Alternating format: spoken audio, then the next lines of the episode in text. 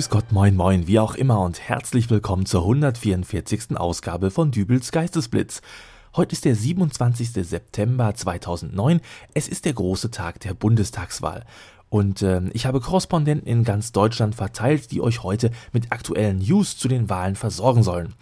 Ohne also allzu viele Worte zu verlieren, schalte ich gleich um zu meinem Kollegen Ewald Blassdörfer, der sich auf nach Berlin gemacht hat, um dort live vor Ort zu berichten. Ewald, wie schaut's aus in Berlin? Das kann ich leider nicht genau sagen, denn als ich heute Morgen losgefahren bin, da habe ich wohl vergessen, vorher noch zu tanken. Jedenfalls bin ich dann auf halber Strecke liegen geblieben, aber das macht gar nichts, denn ich stehe jetzt gerade hier direkt auf der Arnold Schwarzenegger Kampfbahn in Palmstedt und hier laufen gerade die Bundesjugendspiele der Daniel Kübelböck Gesamtschule von Palmstedt. Direkt an meiner Seite steht der Direktor der Schule, Diplom-Sozialpädagoge Herr Dr. Eichel Schmidt. Herr Dr. Eichel Schmidt, ich habe mich ja bereits vorher bei Ihren Kollegen erkundigt. Sie gelten als ein ganz strenger Verfechter des Leitsatzes Fair geht vor und praktizieren dies auch im Rahmen dieser Bundesjugendspiele hier. Wie darf man sich das vorstellen? Nun ja, ich denke, die Problematik ist ja aus den Medien hinreichend bekannt. Nehmen wir einmal im Fußball, dem Fall Robert Heutzer, wo Geldmittel geflossen sind, um so die Ergebnisse von Spielpartien in die gewünschten Bahnen zu lenken. Im äh, Radsport die immer wieder aufgetretenen Dopingfälle oder jetzt recht aktuell in der Formel 1 mit Herrn Flavio Briatore, wo Karambolagen geplant wurden. Drogen, Bestechung, geheime Absprachen, das alles sind Dinge, die im Sport nichts zu suchen haben. Und um das zu unterbinden, da muss man eben schon frühzeitig direkt an der Wurzel ansetzen. Also hier bei den Bundesjugendspielen. Wie genau schaffen Sie es denn nun, dieses hohe Ziel von fairen Spielen zu erreichen? Da will ich ganz ehrlich sein, allein schafft man sowas natürlich nicht. Da sind wir, und das will ich da mal ganz deutlich sagen, auch auf die Mithilfe der Eltern, sprich der Erziehungsberechtigten, angewiesen, die sich hier übrigens als freiwillige Helfer mit einbringen. Sie sehen zum Beispiel hier hinten beim Weitsprung den Herrn Lessing, der die Messungen vornimmt. Oh, da kommt ja auch gerade ein etwa zehnjähriger Junge angelaufen. Na guck, so ein Zufall. Das ist jetzt sogar äh, Herr Lessings Sohn, der Matthias. Nimmt Anlauf und... Naja, Mehr gestolpert als gesprungen. wie viel waren es denn, Herr Lessing? Das sind, mein Gott, 10 Meter. Das ist Weltrekord. 10 Meter. Komm her, Junge. ja, den hast du es jetzt mal gezeigt. Meinen oder? Sie nicht, dass der Herr Lessing irgendwie parteiisch ist und äh, das Ergebnis leicht aufgerundet hat? Schwarze Schafe werden Sie wahrscheinlich überall finden, aber für den Herrn Lessing lege ich meine Hand ins Feuer. Da macht mir eher die Frau Mistelberg Sorgen, die hier beim Kugelstoßen eingesetzt wurde. Welche Probleme sehen Sie da? Na, gucken Sie da einfach mal rechts rüber. Ach, die Kinder, die dort einen Sitzkreis aufgemacht haben? Ja, ja, und die Dame in der Mitte, das ist die Frau Mistelberg. Sie schwört auf so Entspannungstherapien vor dem Sport. Feng Shui, Yoga, wie das alles heißt. So, Kinder, und jetzt schließt alle mal die Augen und denkt an etwas Schönes. Denn wenn wir alle an etwas Schönes denken, dann kommt der Elefantengott Ganesha über uns und wird uns alle mit Glück beschenken. Lasst im Geiste unser Mantra erklingen.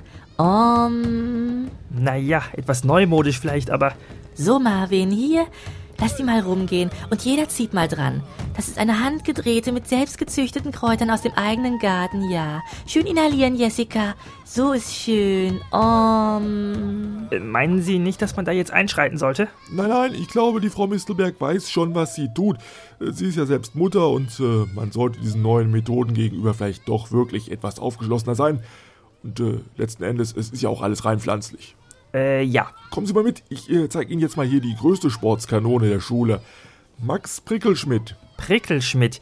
Äh, Hat das irgendwas mit der Firma Prickelschmidt zu tun, die hier überall auf dieser Bandenwerbung zu sehen ist? Ja, ja, das ist ja eine bekannte Baufirma in Palmstedt. Äh, Der Inhaber, der Wilhelm Prickelschmidt, hat ja letztes Jahr auch recht günstig die Arbeiten an unserem neuen Schulanbau geleitet. Aha. So, jetzt gucken Sie sich das mal an. Achten Sie auf Bahn 3. Max Prickelschmidt, der Sohn von Wilhelm Prickelschmidt beim 100-Meter-Lauf. Naja, sonderlich schnell scheint er mir jetzt nicht zu sein, aber. Oha. Oh, der Junge auf Bahn 2 ist gestürzt. Äh, hoffentlich ist da nichts Ernsthaftes passiert. Und jetzt auch noch der Junge von Bahn 1. Aber Max Prickelschmidt ist noch im Rennen. Das sah jetzt so aus, als ob die irgendwie ausgerutscht wären. Die Bahnen 1 und 2 glänzen auch so komisch in der Sonne. Nee, nee, das täuscht. Und da geht er ins Ziel. Max Prickelschmidt, ja. Da ist doch irgendwas auf die Bahnen drauf geschmiert. Ich guck mir das mal an. Bleiben Sie mal hier. Äh, Da kommt gerade äh, Wilhelm Prickelschmidt. Äh, Da kann ich Sie gleich mal bekannt machen. Wilhelm, Moin, Job, wie ist es? Hast du meinen Jungen gesehen, was der wieder gerannt ist? das wird mal ein richtiger Profiläufer. Äh, Darf ich übrigens vorstellen, das hier ist der Herr Blassdörfer, der macht eine Reportage über unsere Bundesjugendspiele hier. Guten Tag. Hm, Hallo. Hör mal, es tut mir sehr leid, aber ich muss jetzt zu meinem Jungen rüber. Ich habe ihm gesagt, wenn er das Rennen gewinnt, dann kriegt er ein iPhone. Da hat er sich jetzt aber auch verdient. Ja, ja. Hör mal, mit deinem Wintergartenausbau, da schickt dir die Tage zwei von meinen Leuten vorbei. Machen wir schwarz unter der Hand, wie besprochen, wohl? Äh, ja, ja. Äh, auf Wiedersehen und äh, schönen Gruß an die werte Gattin. Äh, was war das denn jetzt? Äh, den letzten Satz können Sie bitte streichen. Ja, äh, und äh, somit gebe ich dann wieder zurück ins Studio.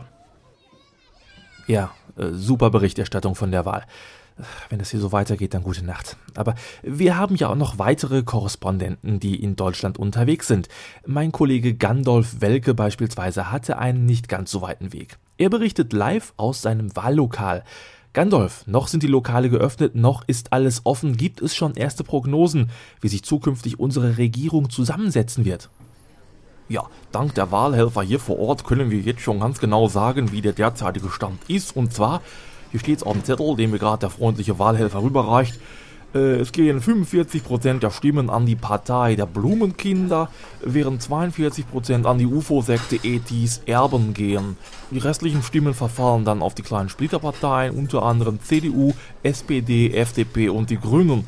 Moment, kleine Splitterpartei? Wieso Splitterpartei? Äh, naja, Vielleicht kann der Herr hier neben mir dies doch recht erstaunliche Zwischenergebnis erklären. Hier haben wir Wahlhelfer Hartmut Meyer. Diesen Namen habe ich als Mitglied der Blumenkinderpartei vor langer Zeit abgelegt. Es wäre schön, wenn Sie mich bei meinen von der Natur gegebenen Namen nennen würden. Äh, und der lautet? Sommerregen an einem Spätjulitag. Äh, Total schön, oder? ja.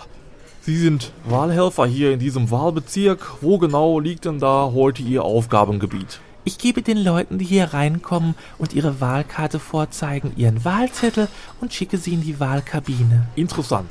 Wenn sie dann wieder rauskommen, nehme ich den ausgefüllten Wahlzettel entgegen, wünsche den Leuten einen blumigen Sonntag und schicke sie dann nach Hause. Moment, Sie nehmen den Wahlzettel entgegen?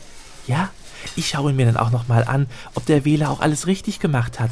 Wäre ja schade um die schöne Stimme, wenn was falsch ausgefüllt ist. Moment, Sie korrigieren die Wahlzettel der Wähler? Als ob du der richtige Mann wärest, der es dann korrigieren könnte. Und Sie sind? CRR2, der galaktische Imperator von Proxima 7. So ein Spinner von der UFO-Sekte E.T.s Erben. Ja, äh, und, und Sie machen das genauso mit dem Korrigieren der Wahlzettel. Selbstverständlich nicht. Ach, da bin ich beruhigt.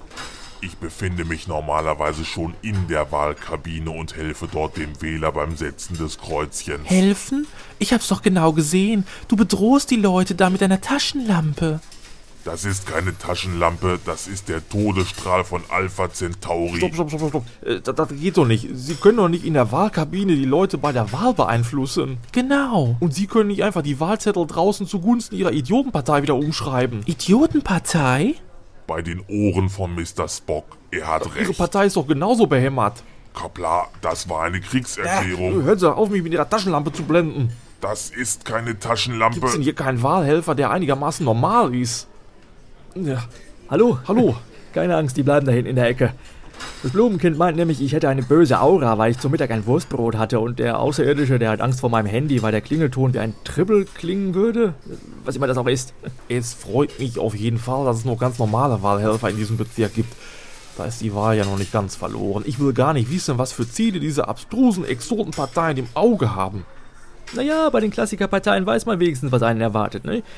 Komplettabbau aller AKWs mit Umstieg auf Wind- und Solarenergie, Legalisierung verdeckter Online-Durchsuchungen, Fortführung von Handelsbeziehungen mit Staaten, die die Menschenrechte mit Füßen treten, Lockerung des gesetzlichen Kündigungsschutzes, Tempo 100 auf deutschen Autobahnen, Produktion von gentechnisch veränderten Lebensmitteln in Deutschland und vielleicht schaffen wir sogar eine hundertprozentige Vollbeschäftigung des deutschen Volkes. Keine Arbeitslosen mehr. Äh, ja dann, äh, ich glaube, ich gehe jetzt mal wieder zu Ihren Kollegen rüber. Äh, Herr D4R2 Treffer versenkt oder wie Sie hießen, äh, hätten Sie noch einen Augenblick, um mir Ihr Programm näher vorzustellen? Äh, Und Sie vielleicht auch, Herr Sturmschaden im September? Gandalf? G Gandalf? Ja, ich glaube, da ist unsere Verbindung gerade zusammengebrochen, aber das macht gar nichts, denn ich höre gerade Alfons Bernstein, der uns mit aktuellsten Hochrechnungen versorgen möchte. Alfons, kannst du mich hören? Klar und deutlich. Ich befinde mich hier auf 2900 Metern Höhe auf der Zugspitze, von wo aus ich den werten Hörern einige Hochrechnungen liefern möchte. Dazu habe ich hier ein Mathematikbuch von meinem Sohn Moritz. Moritz ist in der fünften Klasse einer Realschule und hier ist folgende Aufgabe. Zug 1 startet um 15.45 Uhr in Bahnhof A, während Zug 2 eine Viertelstunde früher vom 134 Kilometer entfernten Bahnhof B losfährt. Zug 1 hat eine durchschnittliche Geschwindigkeit von 250 km/h. Ja, da 2 blenden wir ganz schnell mal wieder aus. Hochrechnung mit einem Mathebuch auf der Zugspitze. Liebe Hörer, wenn ihr wissen wollt, wie die Wahl ausgeht, dann schaltet den Fernseher ein, lest die Zeitung, macht was ihr wollt. Aber hier werdet ihr definitiv nichts erfahren. Also Schluss für heute, bis demnächst, euer Dübel und tschüss.